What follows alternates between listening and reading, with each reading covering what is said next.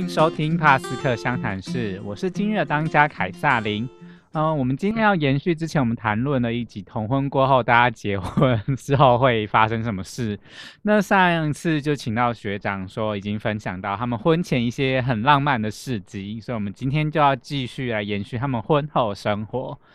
那我们还是先请学长跟大家打声招呼。Hello，大家好，我是学长。好，那就是上一次就提到婚前嘛，那。婚后呢，就是婚后开始是怎么样去经营这个婚姻关系的，可以分享一下吗？因为毕竟其实听起来就是十几年，就是应该关系我经营蛮不容易的吧？我觉得其实最难的是同居啊哈，比起经营关系来说，因为。同居这个因素进出之后，我觉得是我最痛苦的时候。所以你们结婚多呃不是你们交往多久之后决定同居？我们交往初期呢，本来是半同居，因为他一开始是比较黏一点的人，嗯，现在也是，但是没有以前那么黏。反正他一开始是比较黏，所以呃，我念的学校在雾峰，他在逢甲那边，反正他就是会过来找我，但基本上都是我骑机车。去载他过来我家这样子，好，然后哦，有一天还真的是我觉得爱情真的很伟大。嗯，有时候有一次寒流，我就是寒流骑过去都十度，然后骑机车过去载他。嗯嗯嗯。好，那还下细雨，到现在还记得哈，这不重要。好，我觉得爱情很伟大，我会做一些疯狂的事。以前真的做太多疯狂事。那反正他一开始半同居，后来发现，哎，那他的猫怎么办？后来他同。猫就先过来跟我同居，后来它就是半同居，越来越在我这边的日子越来越多，我们后来就变完全同居。OK，从半同居到同居的时候最痛苦，因为半同居的时候还有地时间喘息，就觉得这个人不在，就做自己的事，然后东西就是可以整理一下。但当这个人一直在那里的时候，东西就一直被乱丢，我就要一直整理，我就觉得啊，这好像。就结婚之后的生活，就是听起来是一些生活习惯的差异，这样子。对，真是很可怕。我觉得一开始，呃，适应上真的很困难。所以你会建议说，如果有任何人要进入真的稳定关系，然后甚甚至结婚，就一定要先同居，看适不适合，对不对？如果打算结婚后要住在一起，谁结婚后不住在一起？有人吗？我觉得有人还是有，是不是？还是有。对，我所以我要讲这个假设。如果要住在对，那就赶快先同居一下。你们不适合就赶快分分开。怎么是这种结论？不是分也可以分居啦，不一定要分手。对，就会知道说自己适合怎样的。还是说严重到会要分手？因为会发现很多。很微小的事情都无法忍耐的时候，但这个人就一直在那里。OK，真的会出事，感觉天很痛苦哎。就我讲一个比较我觉得不好的习惯，嗯，现在有改进在那里，有好很多了，但以前比较夸张。那反正啊，这故事真的很坏，就是讲很多次。那反正我们那时候猫还活着的时候啦，猫。那个去年过世，嗯嗯嗯，然后反正那时候我们有养猫，嗯，那那时候他好像去面试一个工作，然后就跟我借了一个衬衫穿，但他就是没丢在洗衣篮里面，就掉在地上。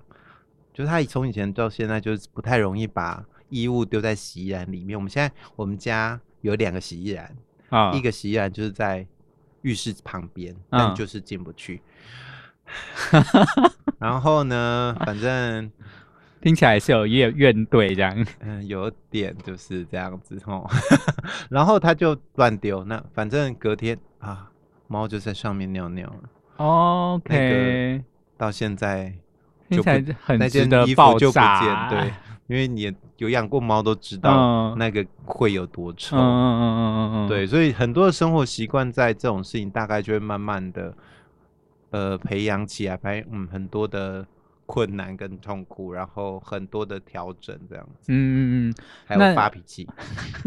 那像在经营关系中，是不是常常需要做一些事情，让关系不至于是趋向于坟墓的状态？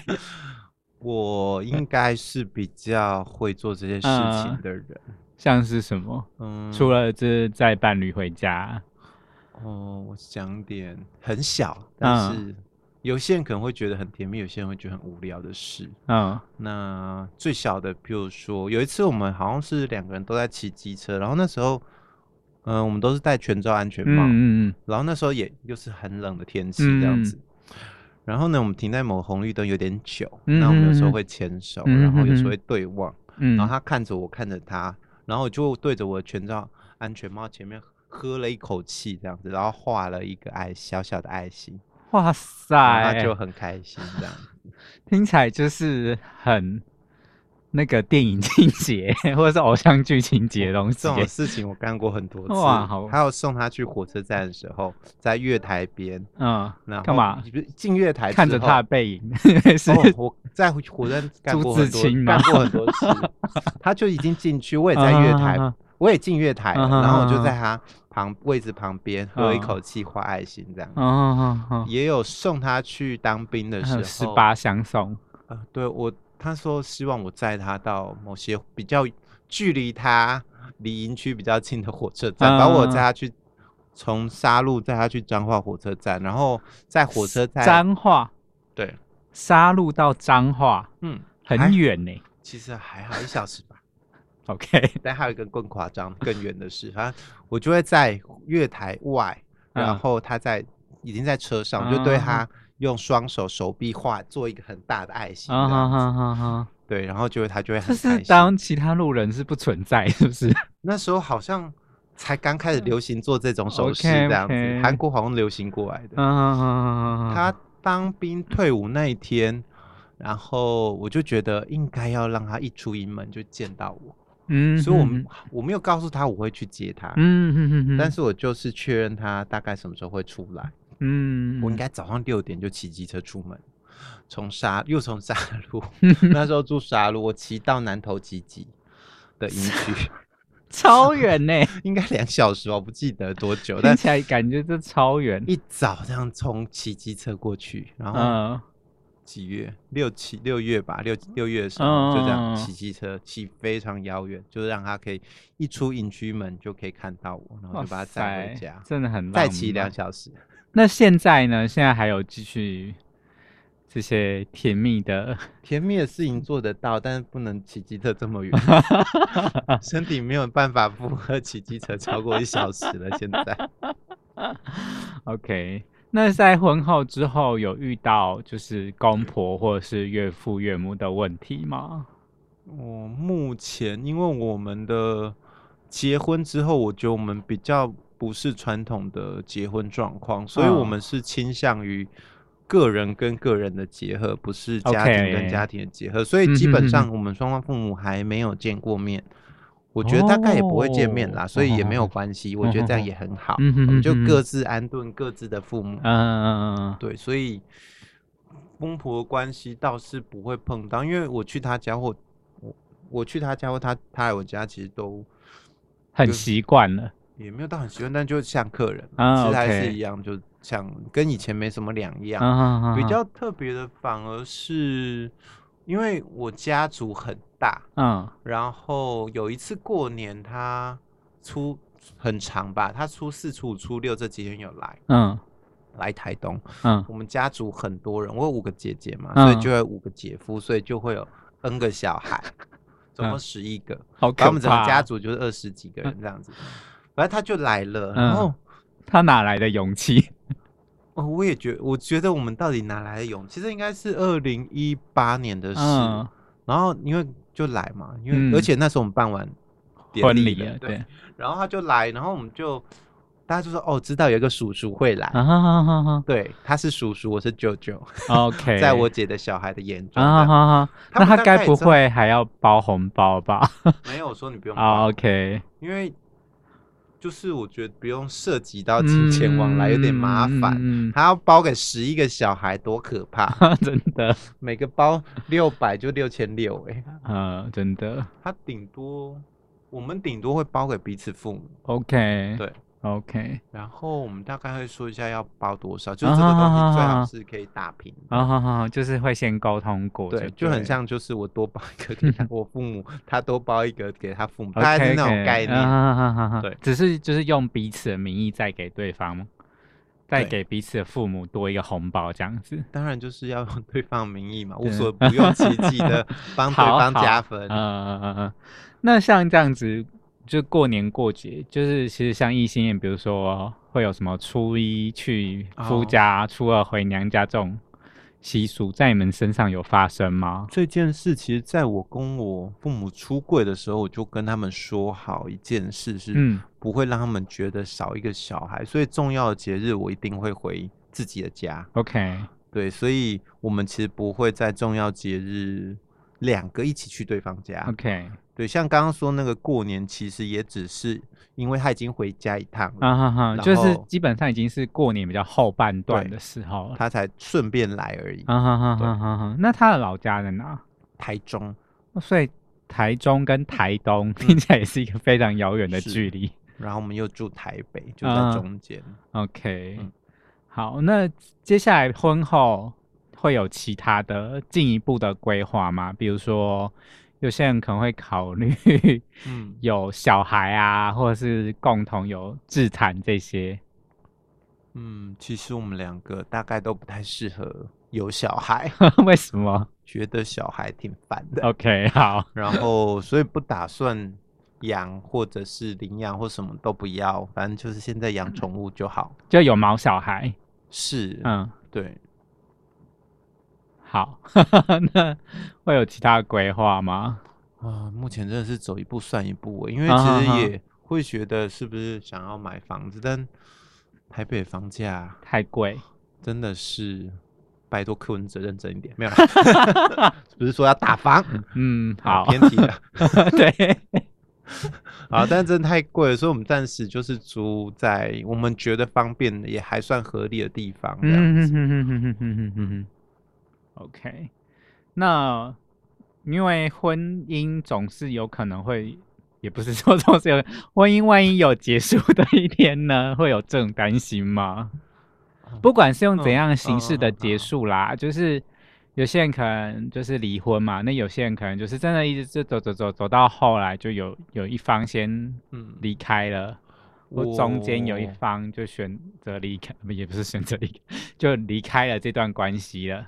就是婚姻关系不在的时候，会有这种担心吗？我在可能前一两个礼拜，你还没有跟我说要谈这件事情之前，我好像看电，反正看节目不知道看到什么，反正就谈到那个安乐死之类的。我就跟 跟他说，如果哪天我真的年纪大，然后身体也不是很好，七老八十的时候，如果有安乐死，那该有多好。嗯，然后他就跟我说，那我要跟你一起。对，然后所以我们想到的结束比较没有是，没有想过，而且我还真没有想过离婚这件事啦。然后生命的结束比较会去想到 是，嗯嗯嗯，所以目前其实听起来还满意这段婚姻关系，挺开心的，挺还在。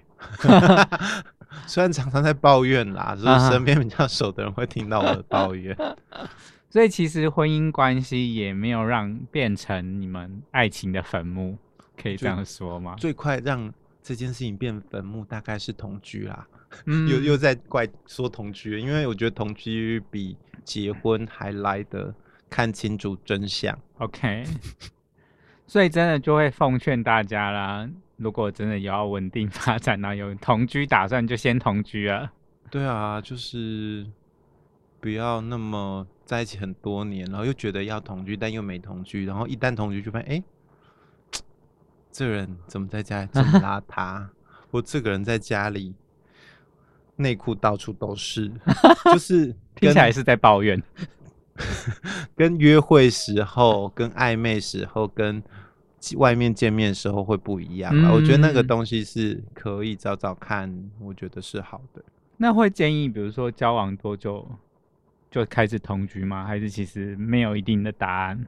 嗯，交往多久吗？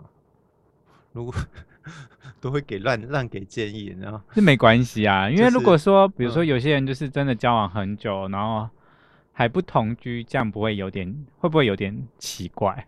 我觉得看每个人对自己熟悉程度吧。像嗯，我刚交往的时候，其实我不觉得我有那么了解自己啦。我我适不适合同居，其实我也没想过。但是现在去回顾，发现会觉得其实自己是适合的，就是同居的人，因为。我觉得同居有一件事情，就是哦，回家会有一个人在，那个安定感，然后也不用去确认说，哎，对方在哪里等等的，那个对我来说是一个比较定心丸。对对，对方也是，就是可能，例如说，我跟朋友喝酒很晚回家，那我知道 A 这人会在家里等我，然后我回去我也会见到他，他也不用担心我在哪里干嘛干嘛的这样子。我觉得这个是。我觉得自己应该还算是适合同居啊，反正我也还蛮会报备的嘛，报备自己在干嘛的。嗯，对。所以，如果对于想要结婚啊，或者是即将进入婚姻的朋友的建议，就是先同居吗？还是有同居打算就就试试看啦？没有同居打算，想要结婚又没同居打算，好像也没什么影响。可是会觉得不。就有点奇怪啊，我自己的想象不知道，因为我觉得我身边好像有一些朋友，他们的想象想法是哦，要要结婚，但是不打算住在一起。哦，是哦，我自己身边有朋友是这样，所以我觉得这也是一种选择，因为。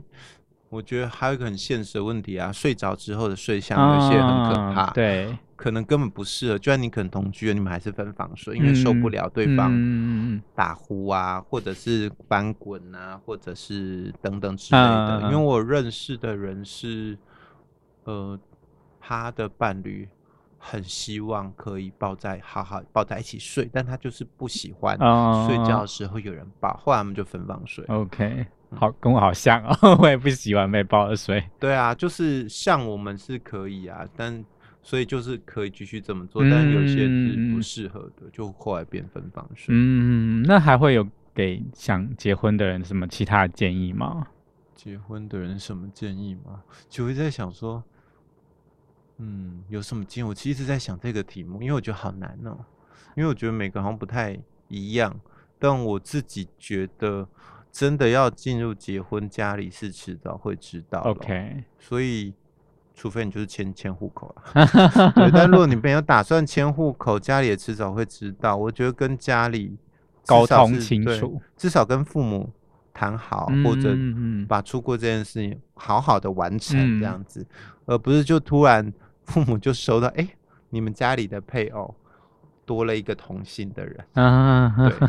同性别的人这样子，父母可能会觉得很受伤，因为觉得我好像没有被尊重到。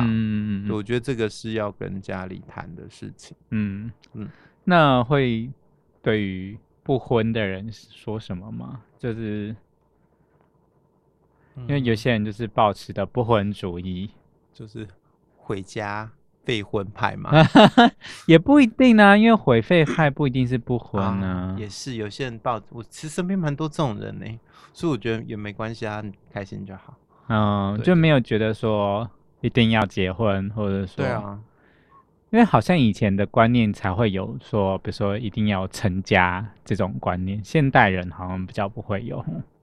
我觉得没关系，就是开心就好，因为。有些人就是卡那个关系，他反而觉得会关系变得更复杂，他觉得不不喜欢这样。我觉得那你们要同居就只有同居也没关系啊，当然就是会少了一些特殊的保障、特别保障。嗯嗯因为毕竟我自己觉得婚前婚后我们大致上也没什么生活上的差异，就是因为一直也就在同居，然后一直在。上 上街游行嘛，所以就一直在准备说，也许哪一天可以结婚就结婚，所以没有当那时候宣布通过说二零一九五月二十四说可以结婚，哎，那时候确认可以结婚之后，我们就哦好，那我们就嗯嗯嗯就来结婚了，那就去，本来就想说随便去找个时间定一下这样，嗯。对，嗯五月二十四吧。对，好像是会忘记。那一天我还去了联合婚礼这样子。嗯，对。所以其实你办了很多次婚礼，听起来。反正都是别人办的，就不用花自己的钱这样子。对，我们都没有花到钱哦。我们第一次的结婚典礼哦，大概一百人左右，有人赞助。那婚纱也是吗？哎，有人赞助会都借我们。OK，而且帮我们挑适合我们的衣服，但我们没有换很多套，我们就一套到底这样。所以婚纱拍是在棚内棚外。都有哦，有棚内棚外，然后在自家，我们有在凯道拍，嗯，我觉得那个还算一个值得纪念的地方吧。OK，对，啊哈，就是一切的起点也算是从那里开始是吗？我以为你要讲也是终点。对啦，没游行的起点就是那里，所以我对我来说，那时候他们在挑棚外的时候，我就觉得哎要。这个点我想要去，嗯嗯嗯对，然后其他就有一些户外的场景这样子。嗯对，好的，那我们也非常谢谢学长这次的分享。那如果之后大家对于婚姻生活还有兴趣，或者是想要啊。有一些婚姻建议的话，也可以 询问学长。如果你们找到他是谁的话，或是来啊我们呃爬山小事务所的粉砖上面留言，那我们也可以尽量的回复大家。那今天的节目就到这边喽，感谢大家收听，我们下次再见，拜拜。拜拜。